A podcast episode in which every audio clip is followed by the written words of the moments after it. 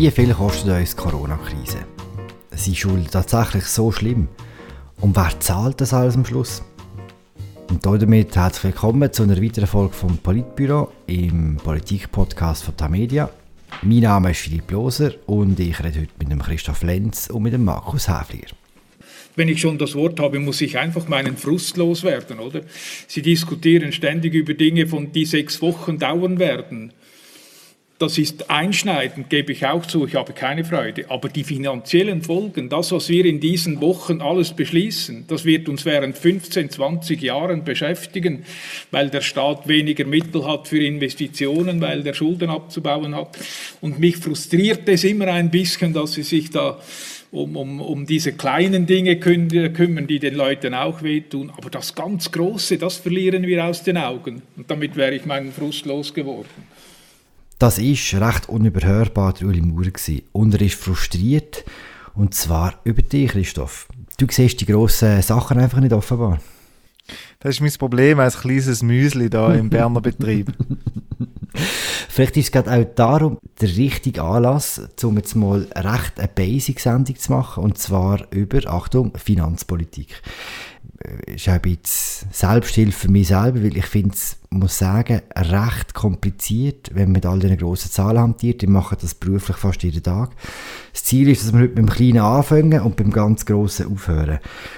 Und ich bleibe gerade bei dir, Christoph. Kannst du uns ein kurzes Update geben? Am Mittwoch hat der Bundesrat weitere Entscheid getroffen, was darum geht, betroffenen Firmen zu helfen. Äh, was bedeutet die Entscheid genau für die Betriebe, die jetzt von Corona-Massnahmen betroffen sind? Also, der Bundesrat hat konkret hat ein Härtefallprogramm gelockert und äh, ausgebaut. Er hat die Hürden gesenkt für direkt betroffene Betriebe, also Betriebe, die geschlossen sind, wie Restaurants oder Bars oder Fitnesscenter, ähm, Härtefallhilfe zu beantragen. Bisher haben die müssen eine Umsatzreduktion von 40 Prozent nachweisen. Das müssen sie jetzt in gewissen Fällen nicht mehr. Ähm, der Bundesrat hat auch entschieden, dass die Betriebe mehr können, äh, beantragen oder dass man dann mehr kann auszahlen Geld. Und das ist an sich für die Betriebe natürlich sehr gut.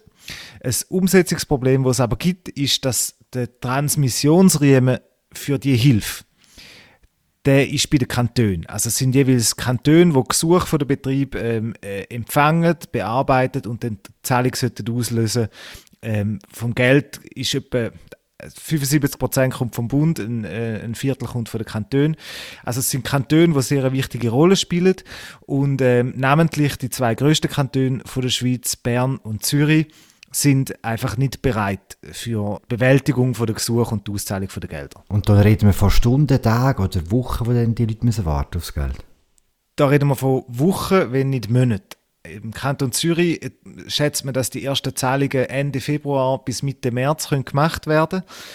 Und da ist schon recht gravierend für Betriebe, wo jetzt, sagen wir zum Beispiel Restaurants, wo jetzt wieder ähm, seit einem Monat geschlossen sind, wo ein schwieriges Jahr vielleicht schon hinter sich haben, wegen allen Auflagen, ähm, wo jetzt Geld bräuchten und das Geld zum Beispiel auf dem privaten Kreditmarkt nicht können aufnehmen für die sieht es äh, sehr schwierig aus. Mhm. Gleichzeitig mit dem Entscheid hat der äh, Bundesrat auch ein Factsheet verschickt, also nicht der Bundesrat selber, aber seine Leute. Und wenn man dort das anschaut, dann wird es einem fast strömlich vor Milliarden. Markus, kann man zum heutigen Zeitpunkt sagen, wie viel uns Corona finanziell bis jetzt gekostet hat? Was man sicher kann sagen ist, dass es ein substanzieller zweistelliger Milliardenbetrag ist bis jetzt. Also total hat der Bund bis jetzt etwa etwa 3, 34 Milliarden ungefähr in dieser Grössenordnung gesprochen.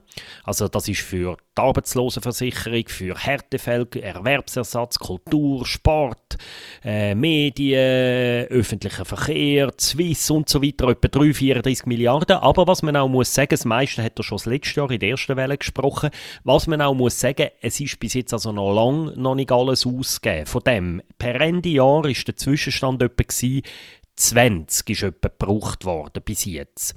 Und Da, ja, das ist ungefähr der Zwischenstand. Dazu hat es noch 17 Milliarden Franken an Covid-Kredit gegeben für die Unternehmen. Das ist natürlich Geld, wo man hofft, dass die Unternehmen die später mal werden zurückzahlen. Das ist etwa der Stand. Was ist 20 Milliarden? Das ist ungefähr ein Viertel von einem normalen Bundesbudget, von dem, was die Schweiz okay. als Staat in einem Jahr braucht. Also ist denn das Budget jetzt einfach ein Viertel grösser? Oder? Also, äh, sorry, ich will ganz viele blöde Fragen stellen heute. Das sind außerordentliche Ausgaben, das meiste von diesen 20 Milliarden. Das müssen außerordentliche Ausgaben sein, weil wegen der berühmten Schuldenbremse könnte man das einfach im normalen Betrieb Mekano eigentlich gar nicht ausgeben. Auf die Schuldenbremse kann man später noch schwätzen. Christoph, das eine ist ja, wie viel es bis jetzt gekostet hat. Gibt es irgendwelche Schätzungen, ist wahrscheinlich ziemlich schwierig, wie viel es noch wird kosten? Ja, das ist sehr schwierig, genau.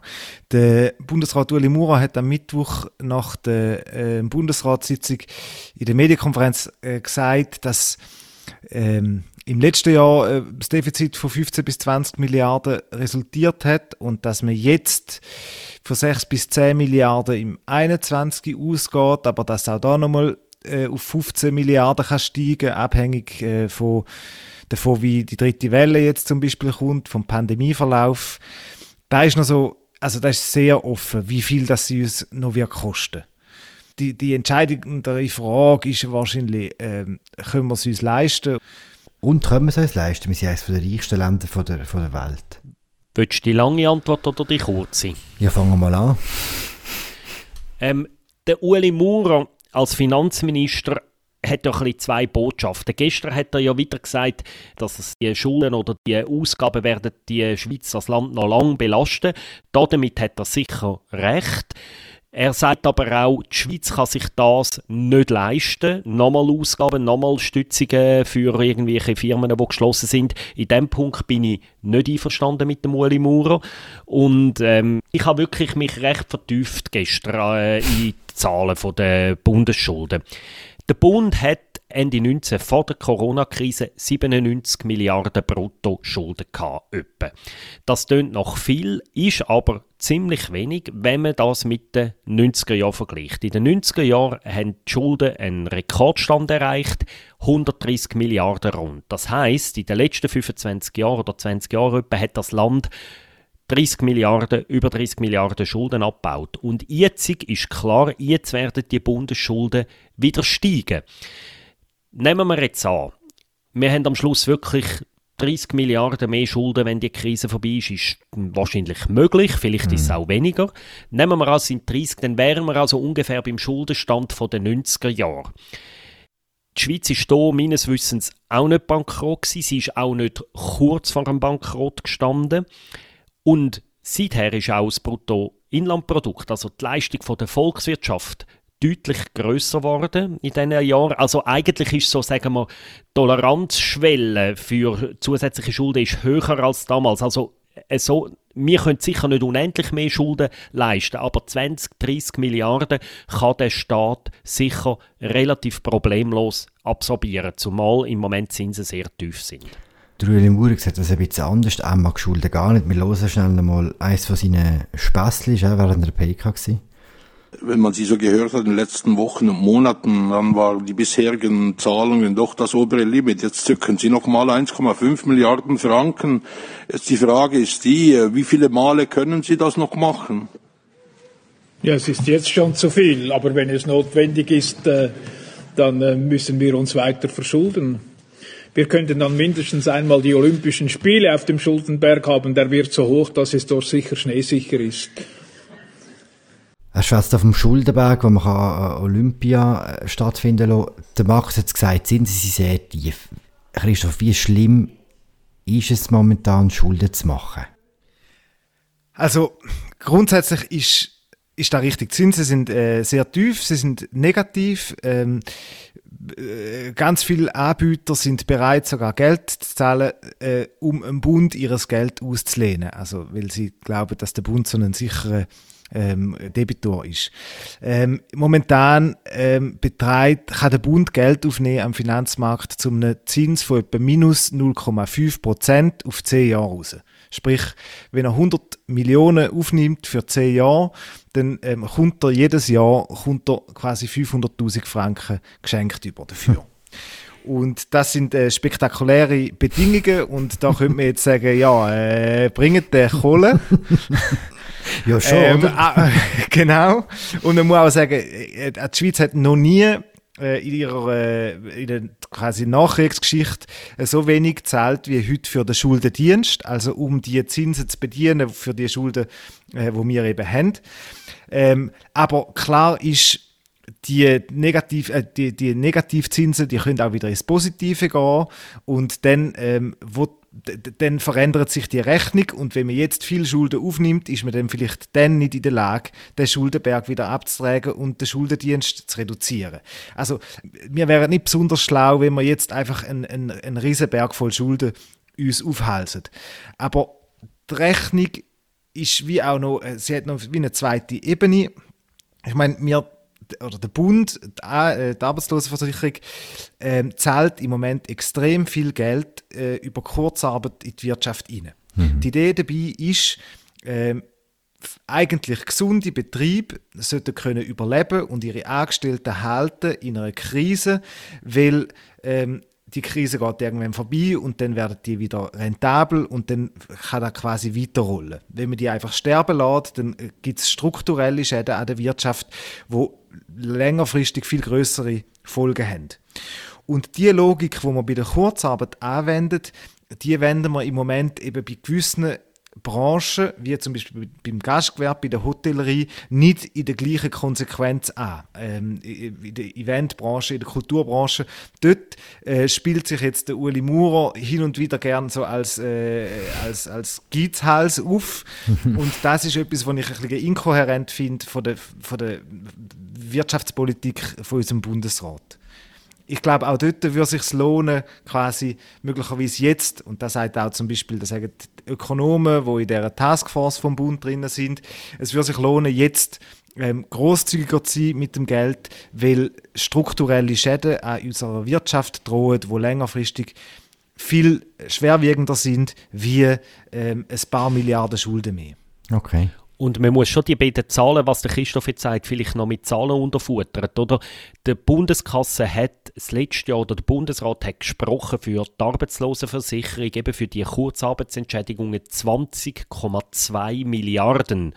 Und parallel dazu hat er nur, in Anführungs- und Schlusszeichen, 2,5 Milliarden für die Härtefallprogramme gesprochen. Also wir sehen da, oder? Es werden da wirklich mit sehr ungleich grossen Kellen angerichtet in diesen beiden Bereichen. Ist es am Schluss einfach eine ideologische Frage, wie man zu dem steht, zu Schulden machen?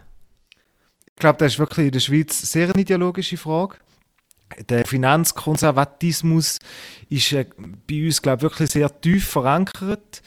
Ähm, und namentlich der Uli Maurer, er, äh, er zelebriert ja da auch so ein bisschen, indem dass er sagt, jeden Franken muss man wieder zurückzahlen. Das ist äh, nachweislich falsch. Äh, der, der Bund äh, als, als Staat ist ja gewissermaßen auf die Ewigkeit gebaut und ähm, wir müssen eigentlich die Schulden nicht zurückzahlen, sondern wir können problemlos Schulden umschichten, ähm, neues Geld aufnehmen und äh, müssen wie können nicht einfach nur äh, unser, unser im, im Blick haben, sondern müssen so einen Gesamtblick äh, als Politik verfolgen.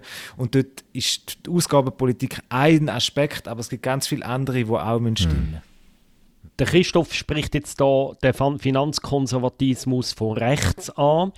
Ähm, es gibt umgekehrt natürlich aber auch einen gewissen finanzpolitischen äh, Schlendrian eher am linken Ende vom Spektrum. Das ist wie der Gegenpol, wo man so tut, als seien die Schulden gar kein Problem. Man können so viel ausgeben, wie man will, weil der Staat kann ja aufnehmen und so weiter. Das ist aus meiner Sicht aber ebenso ein ein, ein Überschiessen nach links, weil es ist schon klar, oder? Ein Staat, auch der Schweizer Staat, könnte wirklich problemlos noch mehr Schulden machen, als er im Moment hat.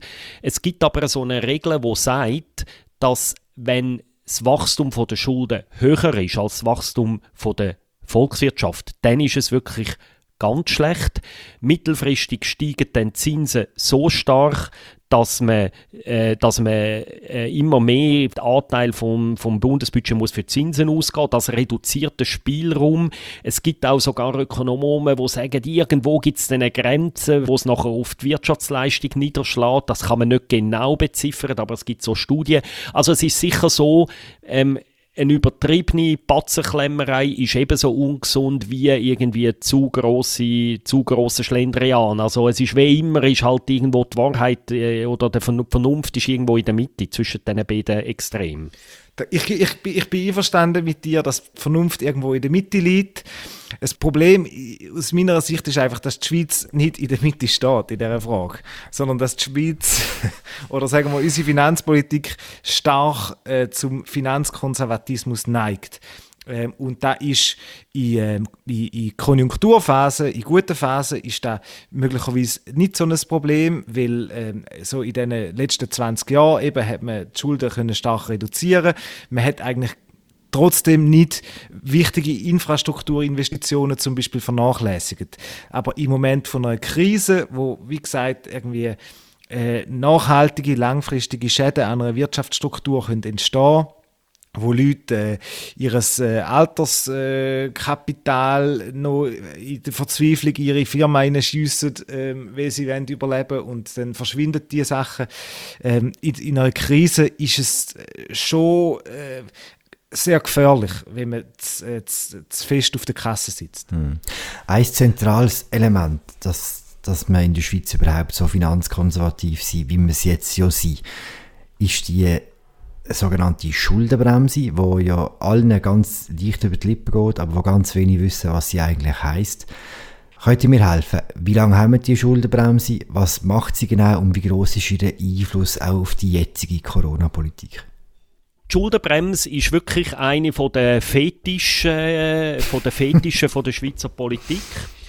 Ähm, aber interessanterweise ist sie gar nicht so alt. Also das Volk hat die 2001 beschlossen mit einer gigantischen Zustimmung von etwa 85 Prozent. Das zeigt auch, wie, wie, wie finanzpolitisch konservativ und wenn wir auf unsere Batzen schauen, das ist Ausdruck von dem, oder? Ähm, in Kraft ist sie seit 2003.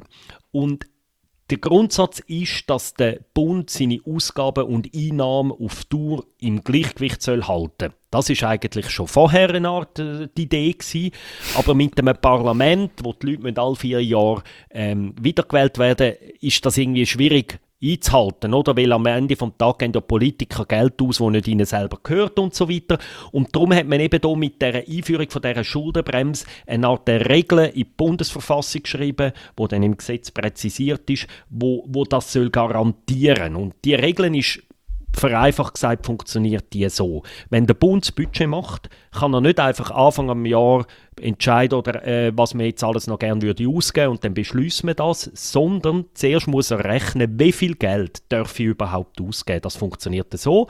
Man schätzt die Einnahmen, gestützt auf die Einnahmen der letzten Jahre, und dann wird das multipliziert äh, mit, einem, äh, mit einem Faktor, der Konjunktur berücksichtigt. Also wie wird sich die Wirtschaft entwickeln im nächsten Jahr.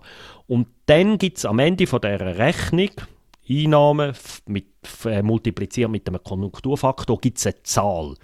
Und das ist der sogenannte Ausgabenplafond. Für das nächste Jahr, äh, für das Jahr ist die Zahl rund 79 Milliarden Franken und noch ein paar zerquetschte. Das wird bis auf den letzten Franken berechnet. Und das ist quasi das Maximum, das der Staat darf ausgeben Oder das ist quasi die Obergrenze.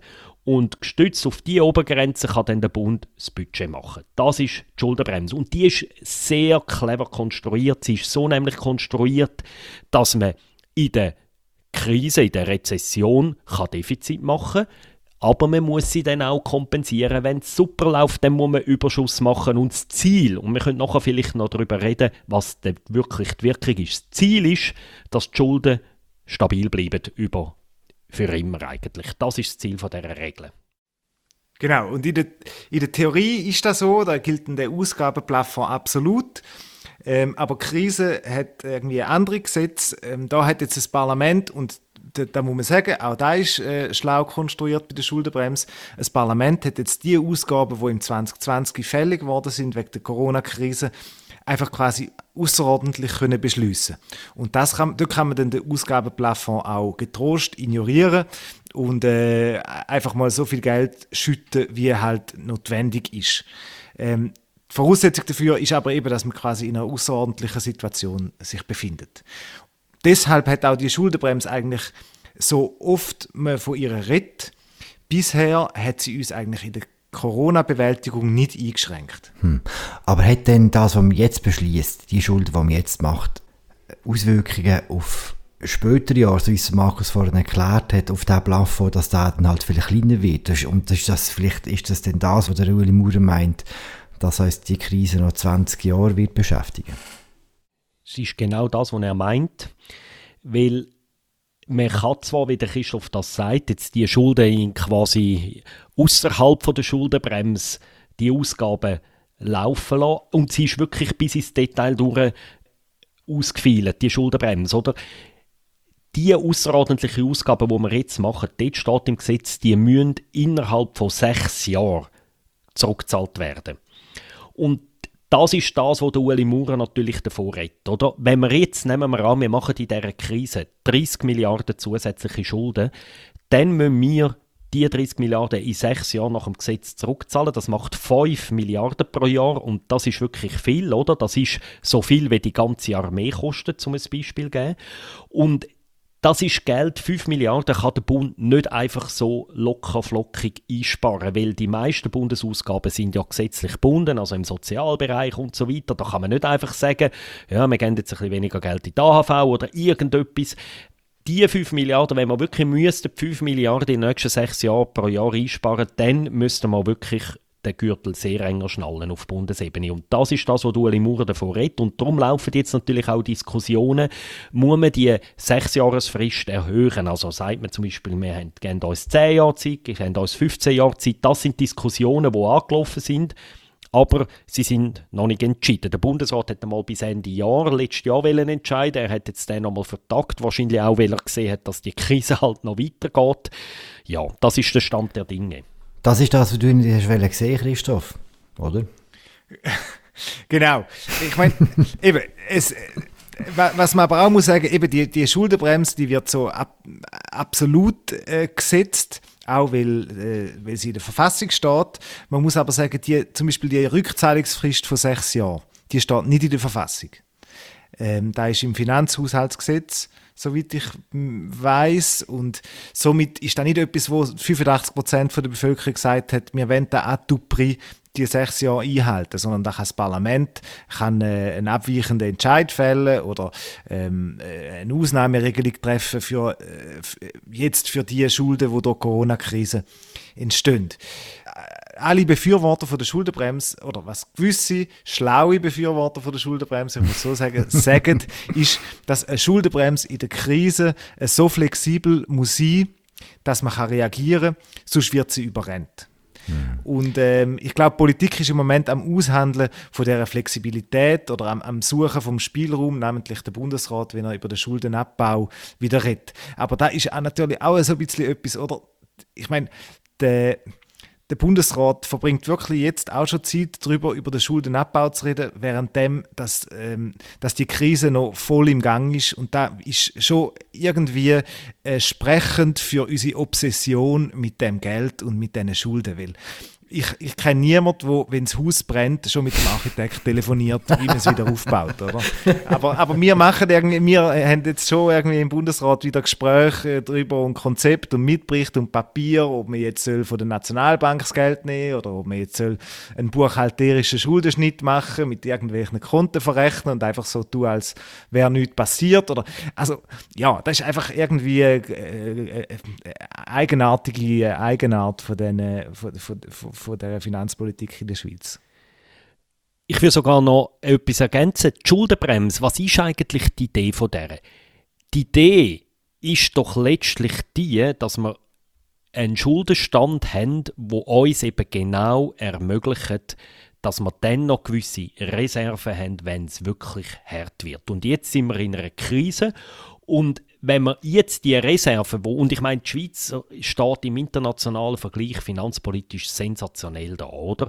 Und wir können das, ich kann es nachher noch schnell mit Zahlen unterfuttern, aber einfach die Idee, wir, und warum sparen wir so? Ja, eben genau, dass wir dann, wenn die Krise kommt, dass uns das Wasser nicht an den Hals äh, kommt. Und wenn man nachher in der Krise sagt, ja, wir müssen jetzt die Schulden tief behalten, die Schulden tief behalten werden, so argumentiert, der hat aus meiner Sicht das Wesen und die tiefere Idee von der Schuldenbremse nicht verstanden. Natürlich muss man schauen, dass man nach dieser Krise die Schulden wieder runterbringt, dass wir für die nächste Krise, wo vielleicht in fünf Jahren kommt, in zehn Jahren und vielleicht ist es dann keine Pandemie, sondern ein Erdbeben oder irgendetwas, dass wir dann wieder die Reserven haben, aber im Moment haben wir sie. Und vielleicht einfach zwei, drei Zahlen.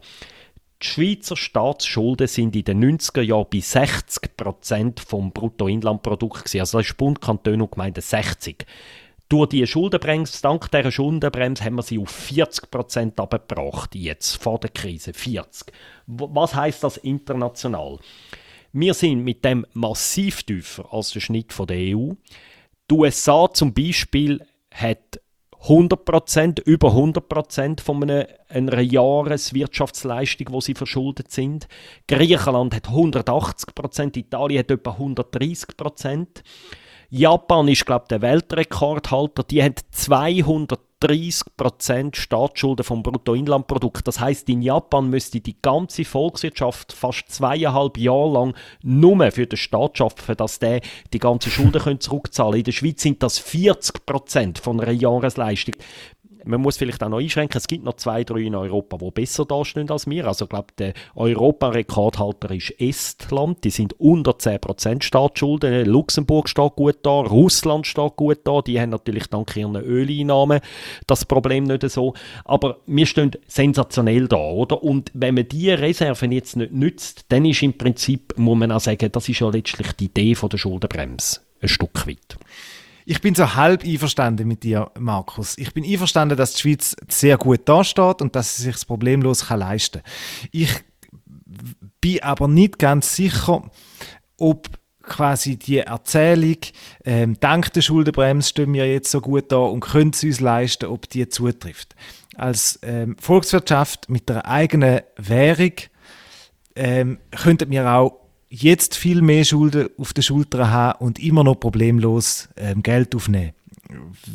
Eigentlich ist da gar kein Problem, weil man kann äh, die Währung kontrollieren und die Geldschöpfung ähm, äh, selber in der Hand hat.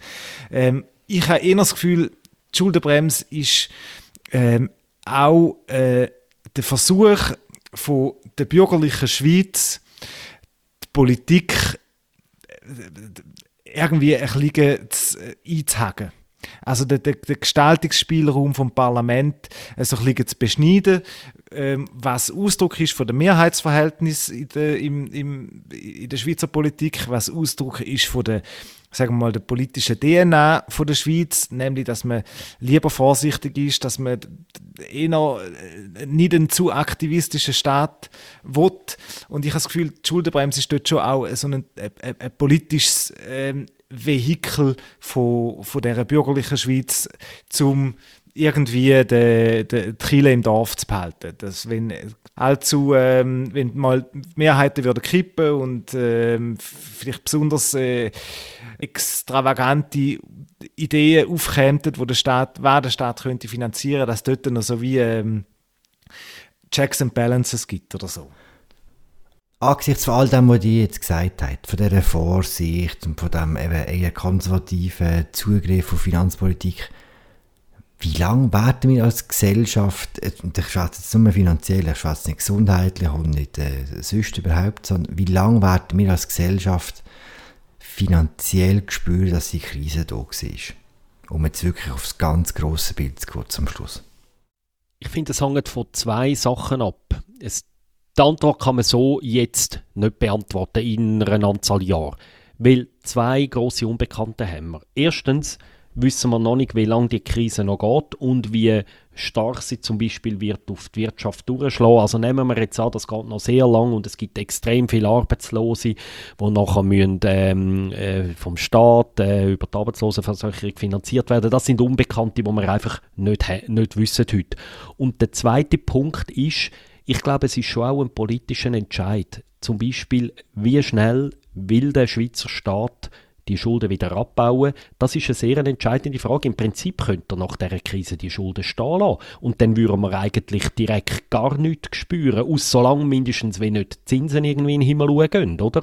Aber wenn er natürlich würde sich politisch, die politische Mehrheit entscheidet, dass wir die sehr schnell sollen abbauen dann würden wir es relativ schnell spüren, weil dann wird der Schweizer Staat äh, schon ab nächstes Jahr müssen massive Sparpakete schnüren, wo, wo man dann eben merkt, oder? Wo man mhm. wirklich Staatsausgaben kürzt.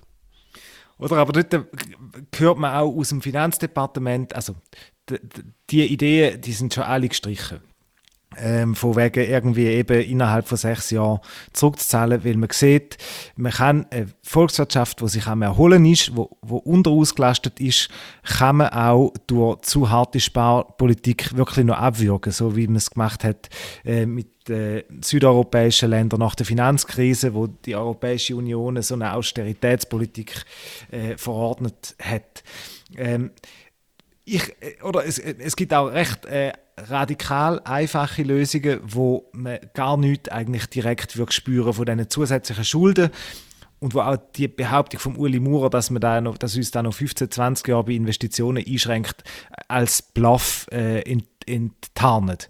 Und zwar seit Einführung von der Finanzkrise, äh, von der, von der Schuldenbremse gehen quasi die Überschüsse, die wir erzielt haben in all diesen Jahren, und das sind ja wirklich äh, brillante Jahre für die Bundeskasse, gehen auf das Ausgleichskonto.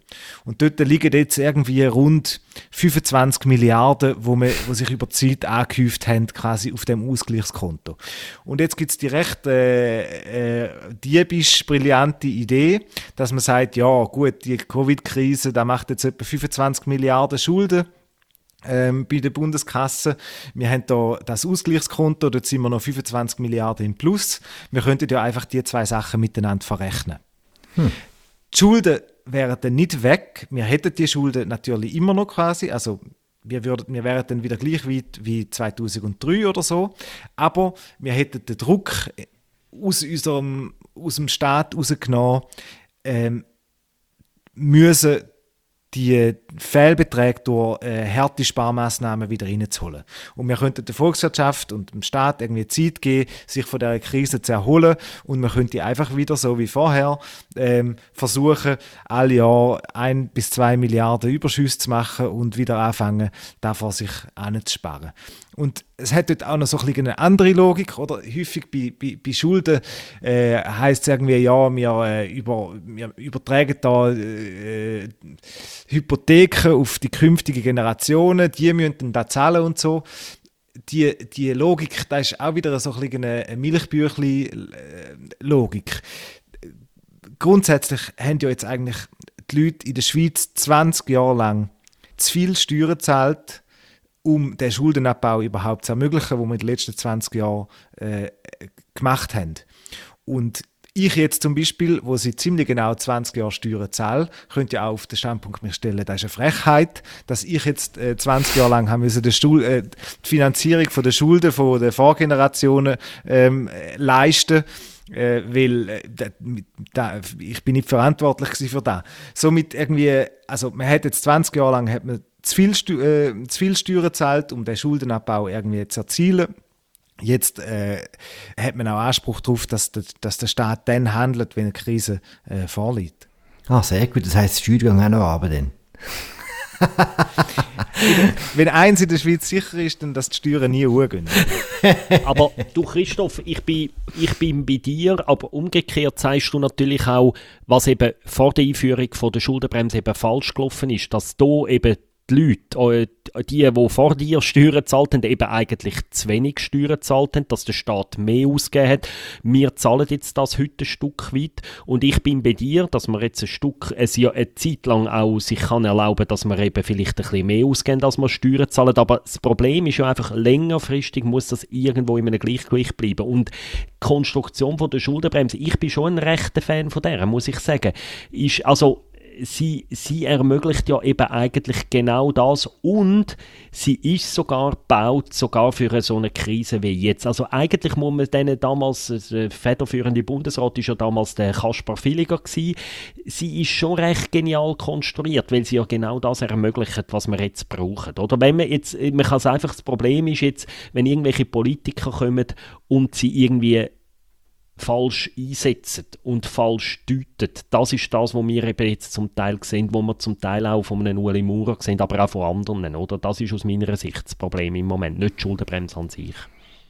Wunderbar, dann würde ich sagen, mit einem herzlichen Gruß an die Schuldenbremse tun wir äh, die Sendung beenden. Christoph und Markus, danke vielmals, habe ich extrem interessant gefunden. Ich hoffe, die, die das zugelassen haben, auch, also ihr. Und das war es eine weitere Folge vom Politbüro im Politik-Podcast von Tamedia. Ich finde es überall etwas Podcasts gibt. Ich würde es freuen, wenn ihr das würdet abonnieren, uns raten. Ihr könnt uns auch gerne einen Kommentar schicken, Feedback. Ciao Christoph, ciao Markus, ciao zusammen. Ciao Philipp. Ciao, merci.